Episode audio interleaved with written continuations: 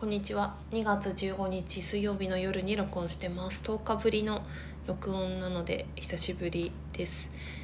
えーと、最近の近況と男性性女性性の話をしようと思うんだけど、まあ、ちょっと今回は長くなるかな。30分ぐらい喋るかなと思います。と先週1週間仙台に行っていてで土曜日11日に帰ってきたんだよね。で仙台の そうですね思い出というか印象に残ったことといえば行きが、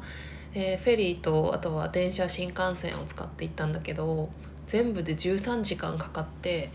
で前にもその新幹線を使っていくっていうことはやったことがあるんだけど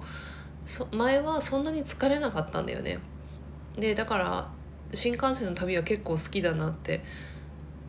思ってたんだけどなんか割とゆったりできるっていうか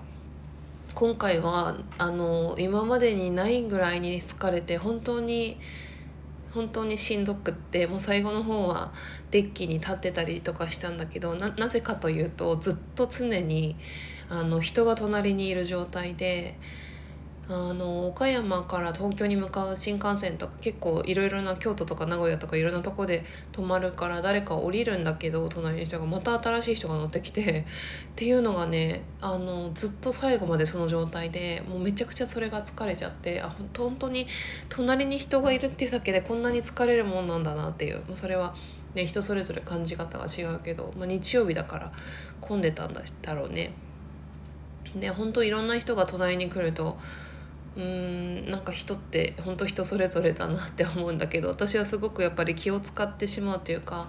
お弁当も買ったのになんか食べれないみたいになっちゃうんだけどかといって斜め前の人男の人はすごい天丼をさ書き込んで食べてたりとか隣に座った女の子もなんか座った瞬間靴脱いだりとかで別にそれが嫌だっていうわけじゃないんだけどすごいリラックスしてたりとかなんかいいなって思ったり あとはその隣に座った人のその、まあ、波長というかねこの人とは、まあ、誰とも喋らないけどこの人とはなんとなく波長合うなみたいな そういうのも感じたりしてました。まあでも本当にしんどくて帰りはの飛行機で来たんだけど本当にそれがめっちゃあのあっという間だった。楽だった飛行機は90分で着いて、まあ、ただその後泊っていうのをしなきゃいけない。1日では行けないんだよね飛行機の場合だと。フェリーが時間間に合わなくて、まあ、後泊してっていうので。でだから私全泊がとにかく嫌いだから全泊しないために新幹線で行ったっていう感じなんだよね。なのでその行きの交通が非常に大変だったっていうこととあとはねその中日の水曜日にマッサージの予約をしていてホットペッパービューティーで予約したんだけど記録を振り返ってみたら10年前から行ってる店でで全然そんなに親しくしてたわけじゃないから移住したこととかも言ってなかったんだけどなんと5年ぶりだったんだよね行ったのが。でその移住の話もしたりしたけどすごく気持ちが良くてオイルマッサージでその終わった後に体が軽くなる感じを久しぶりに味わってでその時に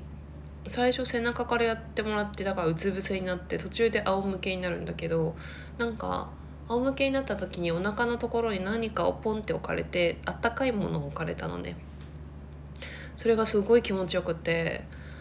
であ気持ちいいあったかいと思って思って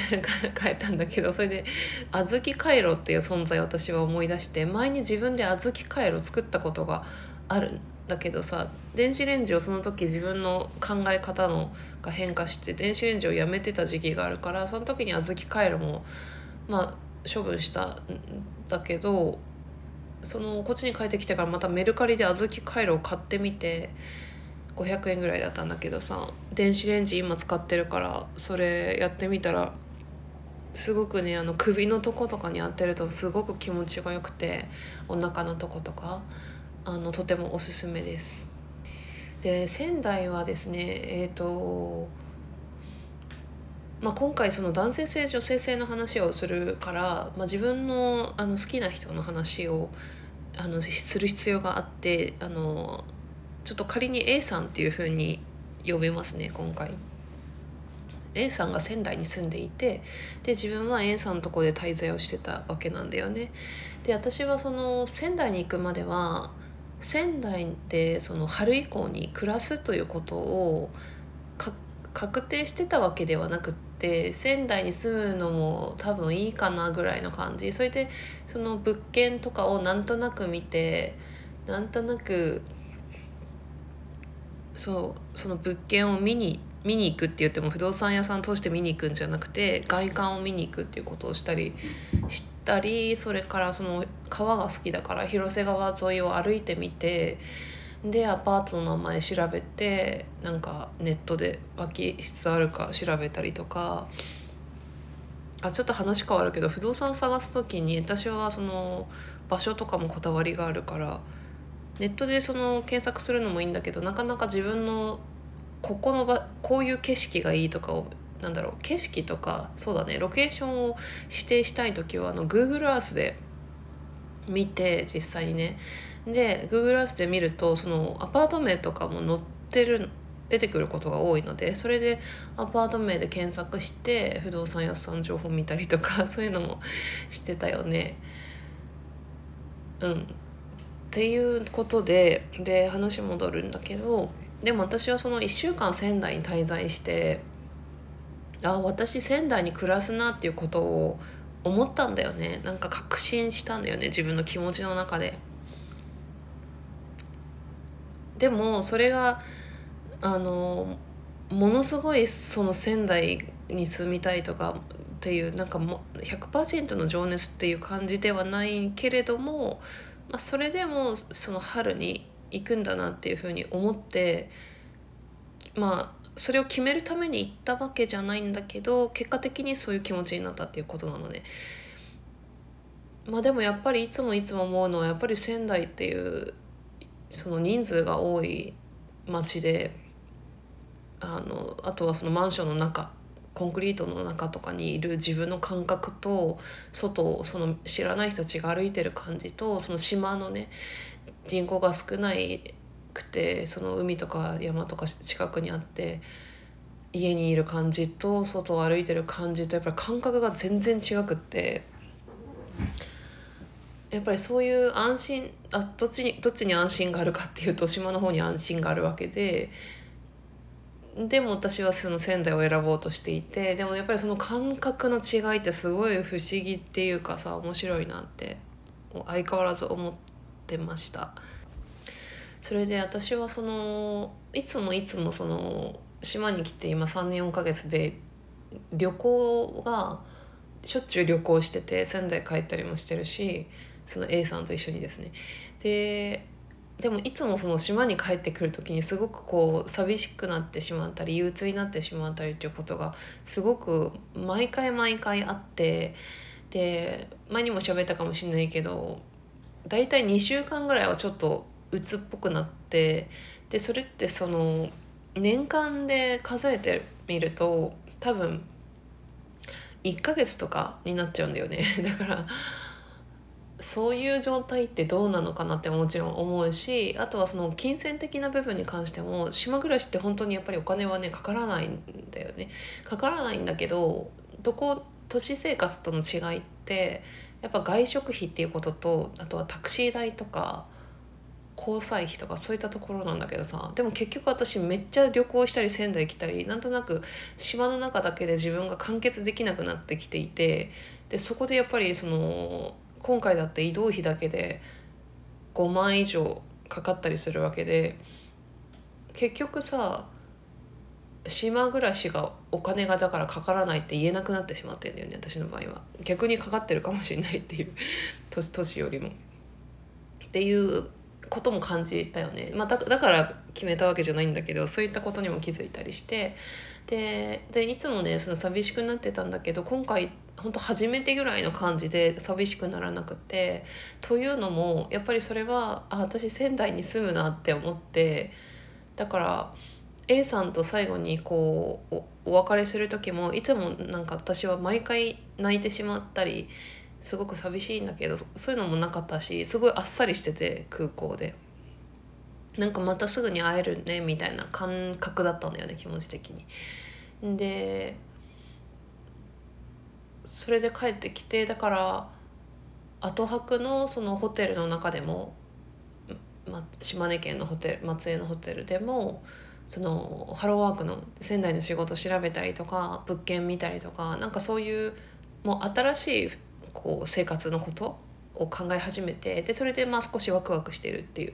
状態だったわけだよね。でそれで2月11日の土曜日に帰ってきましたと。で12日がおお休みで、まあ、人と会う用事があってで13からもうつい最近の話だよね。13から仕事だったわけで1314仕事して今日休みなんだけどその2月13日月曜日に私はその仙台に引っ越しをしたいというこう自分の意思が決まったわけなんだけどそのためにはやっぱりですねあのお金が必要で引っ越したいももちろんそうなんだけどあの私の場合はちょっと企業の関係でえー、違約金っていうのが発生するので違約金を自分だけで払うことが難しい額なんだよね。でそれをやっぱり親に相談しなきゃいけないということでそれをイエスって言ってもらわないと決められないもしダメだって言われたらちょっと難しいっていうことなのね。でそれを2月13の、うん、と夕方仕事帰りに父親に電話しようと思って計画していてもう家に帰ってすぐあの電話をしてで電話する前からちょっと緊張して少し頭が痛くなっちゃったんだけど、まあ、電話して快く受け入れてもらって自分の考えをあんまりどうしてそうなんだとかなんでとか責められたりも全然しないであのいいよって言ってくれて安心したんだよね。でちなみになんだけどさ先週私の妹に赤ちゃんが生まれて2人目のすごいあの面白い電話切った後に思ったんだけどさ片や親に孫を見せて喜ばせて片やいまだに親にお金の無心をしてるっていうすごいこの対極的な姉妹だなっていう面白いなって思ったけどまあ別にいいんだけどさそれは。それはいいんだけど。それでそれでね。で私は父親がそのお金のことを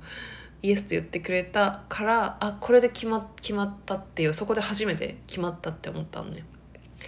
でその後にちょっとねもう今近況とその男性性女性性の話にもちょっと入り始めてるんだけどあの A さんに対してもう電話切ってすぐに仙台に移住することを決めたっていう LINE したわけよ。そしたら返信が、えー、住む場所決まった?」っていう返信一言の返信があったのね。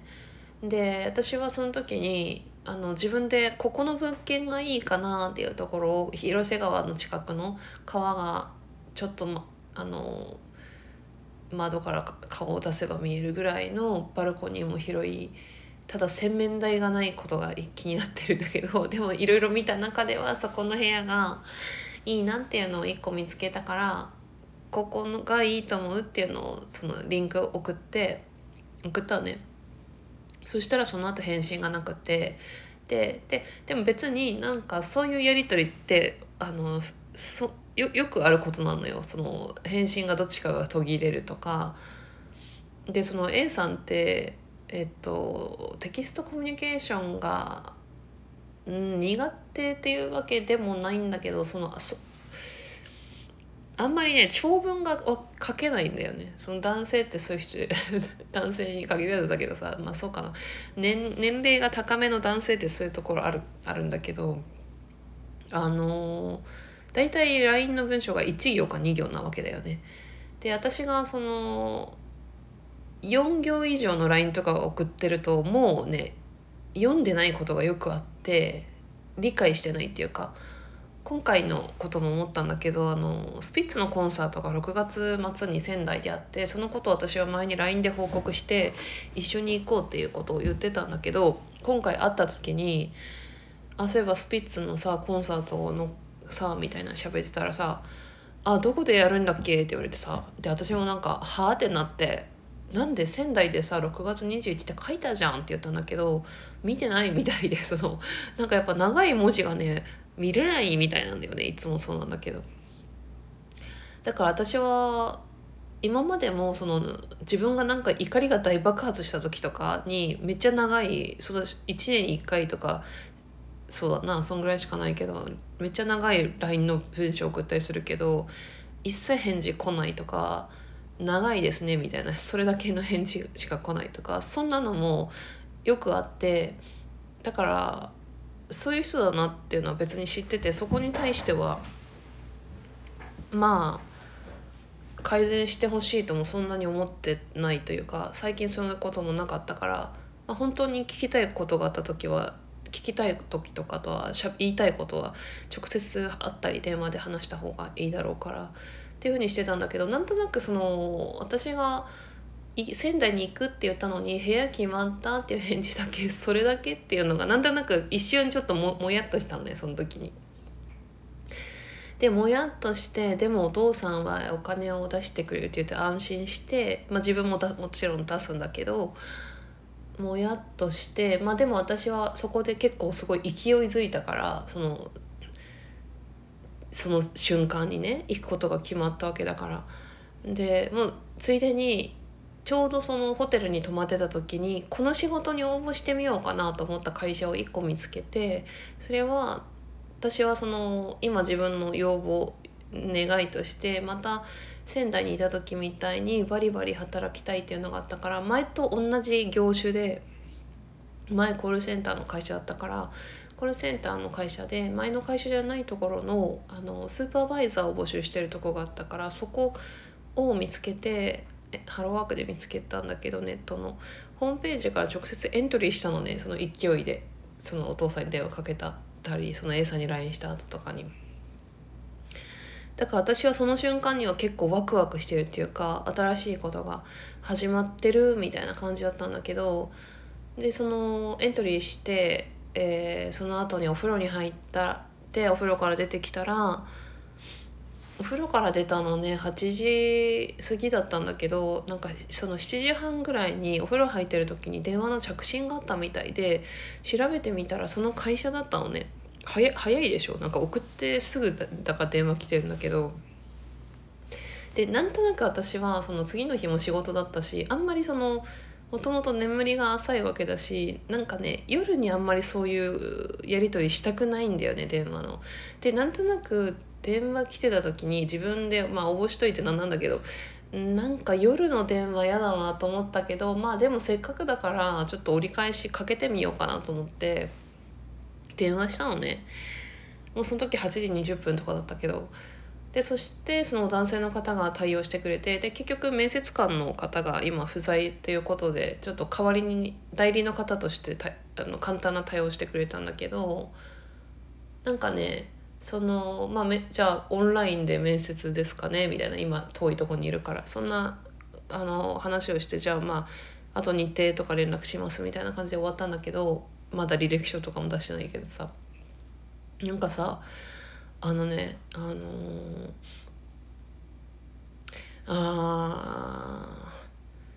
もう一個あった出来事が。ちょっとまた後で喋るね。あのね私その電話を切った後にすごくはいやなんか怖いって思ったのね。なんか怖さが出てきてその就職することに対して。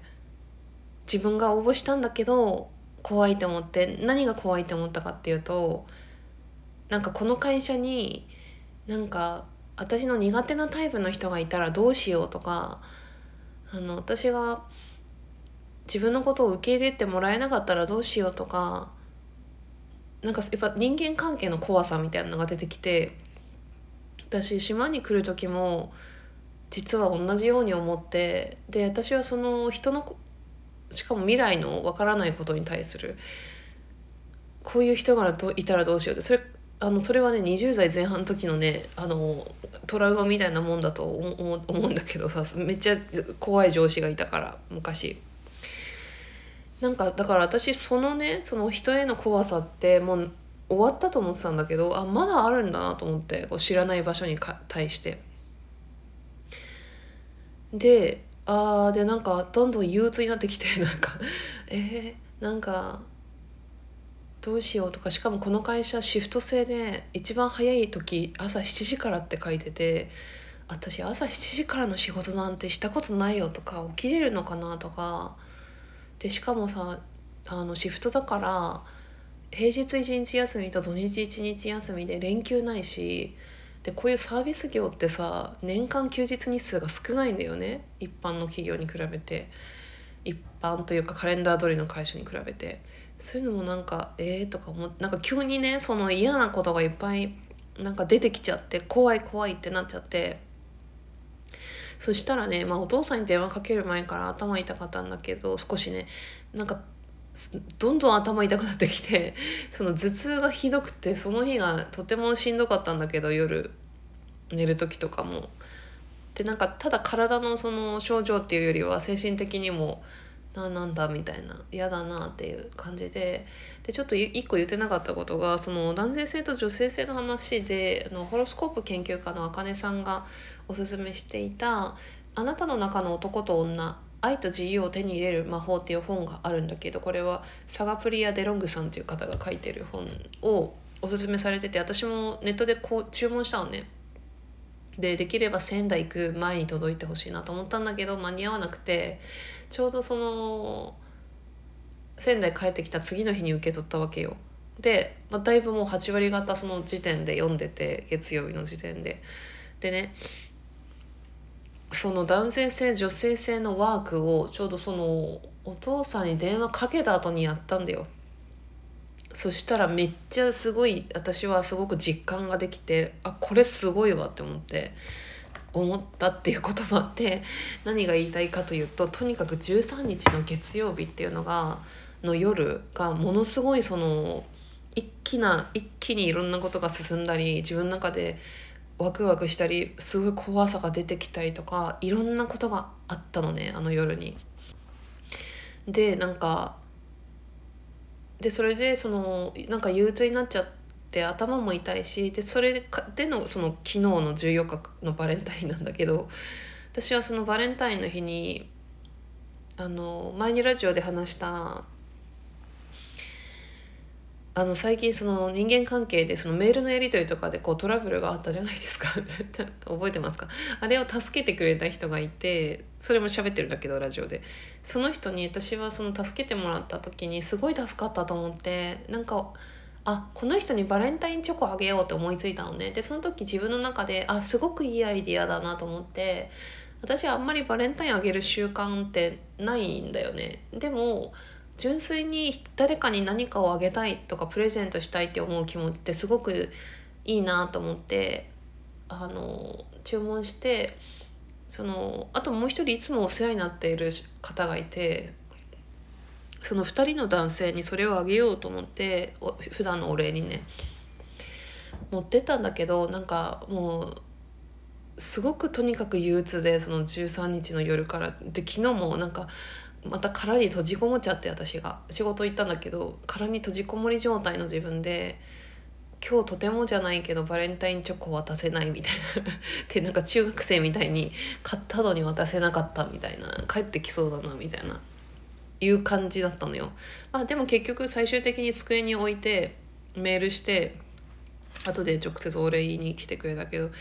夕方ぐらいに多少状態がマシになったからチョコレート渡せてお礼も伝えられてよかったんだけどえー、っとね何の話ってこれ話がめっちゃ長いよね 男性性女性性の話もしたいんだけどあのね私それそれを開けてのさ今日のさ水曜日なわけじゃん？あーなんかもう話がさいろんなことがありすぎてぐちゃぐちゃになってきたわ。でとにかくえっとね私ね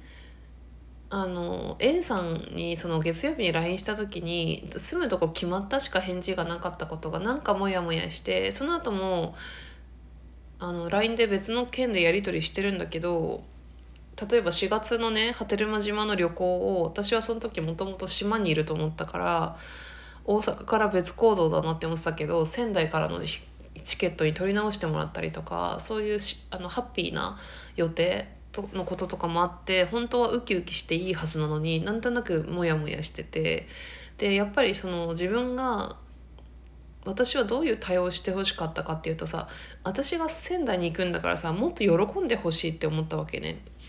喜んでるかもしんないけどそれをちゃんと表現してほしいっていうことを思ったわけよなんか受け入れられてないっていう感じ拒絶まではいかないけど自分がその仙台に行く理由って仙台で仕事をバリバリしたいのもあるけどやっぱ A さんの近くにいたいっていうのがあってなのになんかそんなそっけないような感じがしてだからそれを絶対に言おうと思って今日 LINE したのね午後の3時ぐらいに。でその時に私はあのなんか私はその仙台に引っ越す理由は、まあ、今言った通り仙台で仕事したいっていうことがあるけどその A さんと一緒の近くにいたいからなんですって言って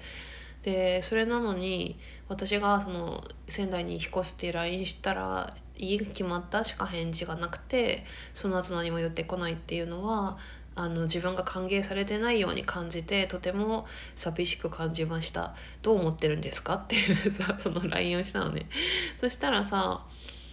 返事がさ私が送った物件の場所が実際にその A さんと1週間過ごした場所に見てたエリアとは違うところだったから場所的にその周りにどんな施設があるんだろうとかここ見てないよなとかそこがちょっと気になりましたっていう返事が来てなんかさ話噛み合ってないじゃん全然。その家がどうのとかそういうこと言ってんじゃないんだよっていうさ っていう感じで。でなんか意味わかんないって返事した違い 意味わかんないって。家がどことかじゃなくて私が引っ越すことをどう思ってるのって聞いてなんか言わせてるみたいな感じになっちゃうけどそしたらなんか絵文字で返事来て 絵文字のなんか笑ってる顔となんか音符が並んでる顔やつ来てこんな感じっていう。だからまあちょっとふざけてるっていうかさ。うんで私はうんまあ満足はしなかったけどまあまあいいやと思って。で私は実はその LINE をね A さんに書き始めた時に泣いてしまったのね自分で。あだから私はこんな泣くぐらい嫌だったんだって思って。これよくある話なんだけどさ自分で日記書いたりとかさ実際 LINE で文字打ち始めた時に涙が出てくるっていうのがあってあこれがこんなに気になってたんだと思って。だから私はその月曜日の夜仕事の新しい会社のことが怖くなっちゃったりいろいろしたけどこの A さんの返信の返信のことがすごく嫌だったんだなっていうのを気づいて気づいたっていう話がまず1個っていうか まずあるのね。でえー、っと疲れちゃったねもう。男性性と女性性なんだけどさなんどうしたらいいかな。ちょっとね話したいことが多すぎてあれだよね。もっと分割して話せばよかったんだけどちょっとじゃあちょっと男性性女性性の話もしてみるとその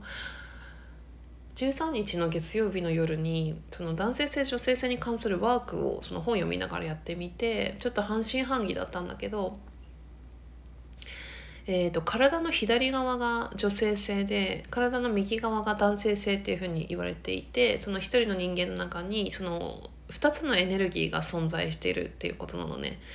で男性性っていうのは外に向いていくエネルギーで女性性っていうのは内側に向いていくエネルギーで、まあ、男性性が与える女性性が受け取るとかそれに他にもいろいろな表現方法があるんだけどとにかく2つのエネルギーがあるっていうわけ。で私はその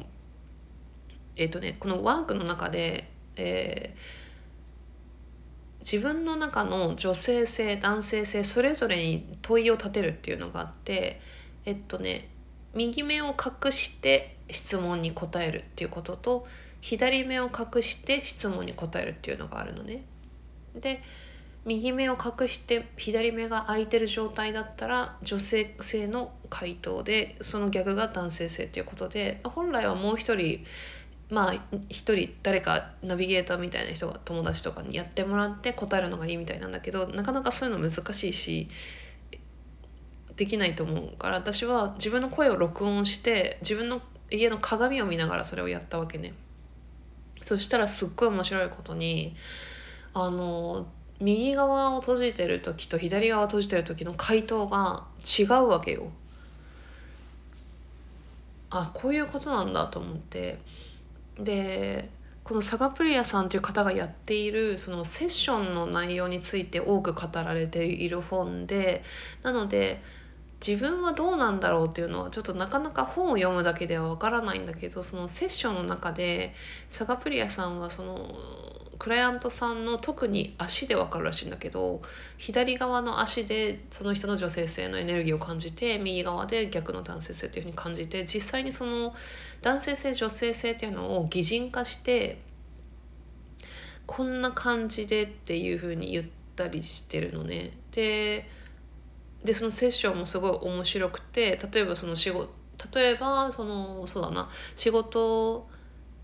女性仕事にうんとねこれすごい説明難しいね。これ女性性と男性性があの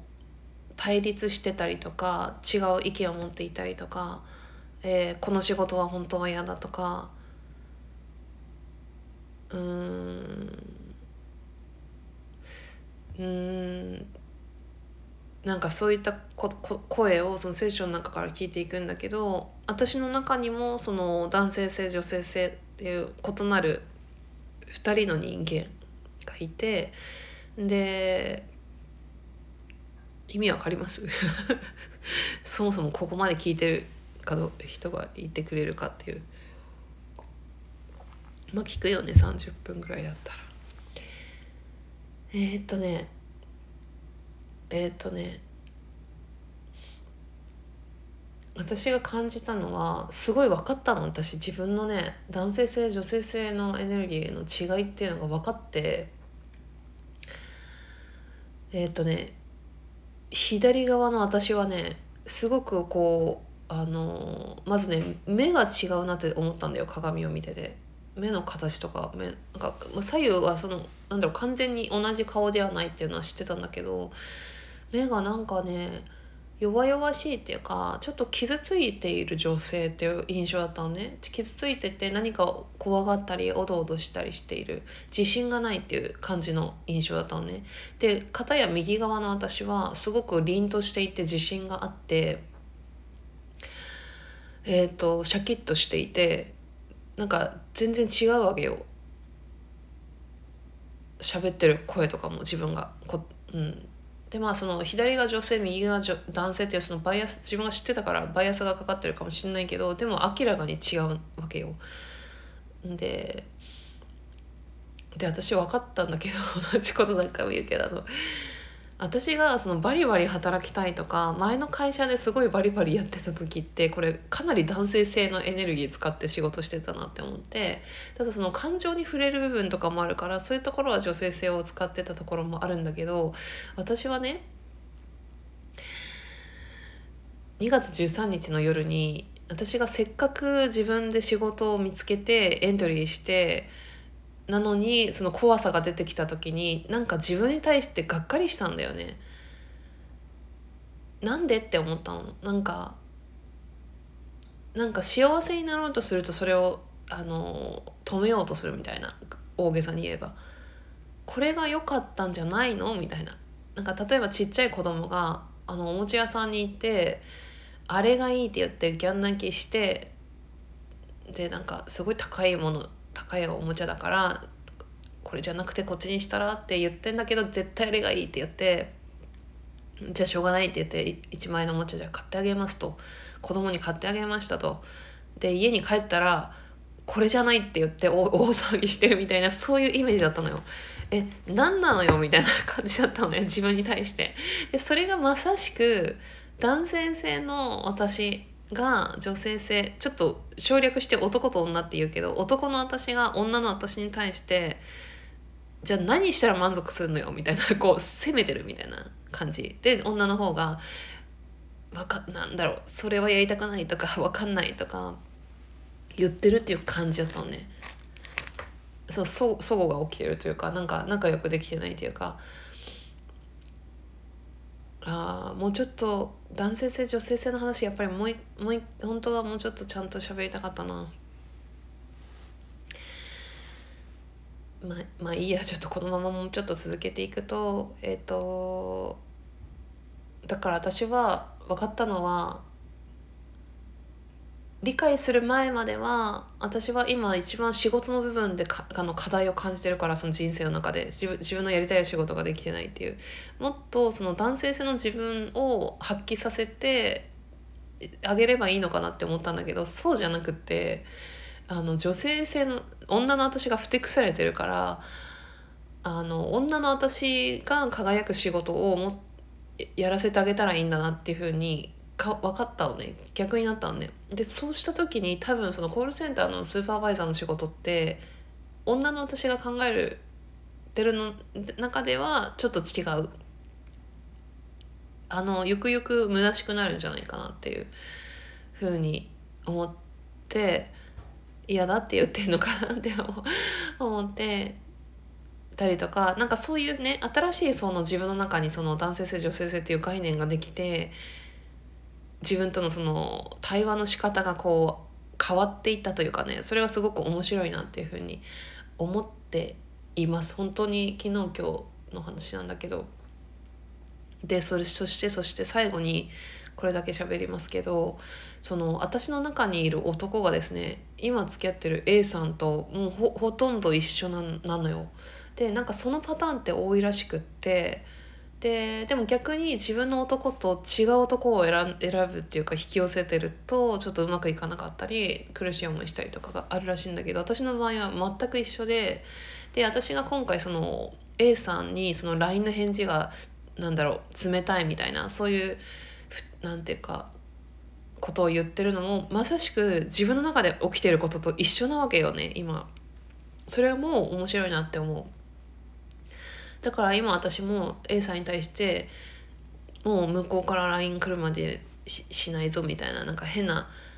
また殻に閉じこもったり なんかなんていうのかな。まあふてくされたねふてくされたりっていう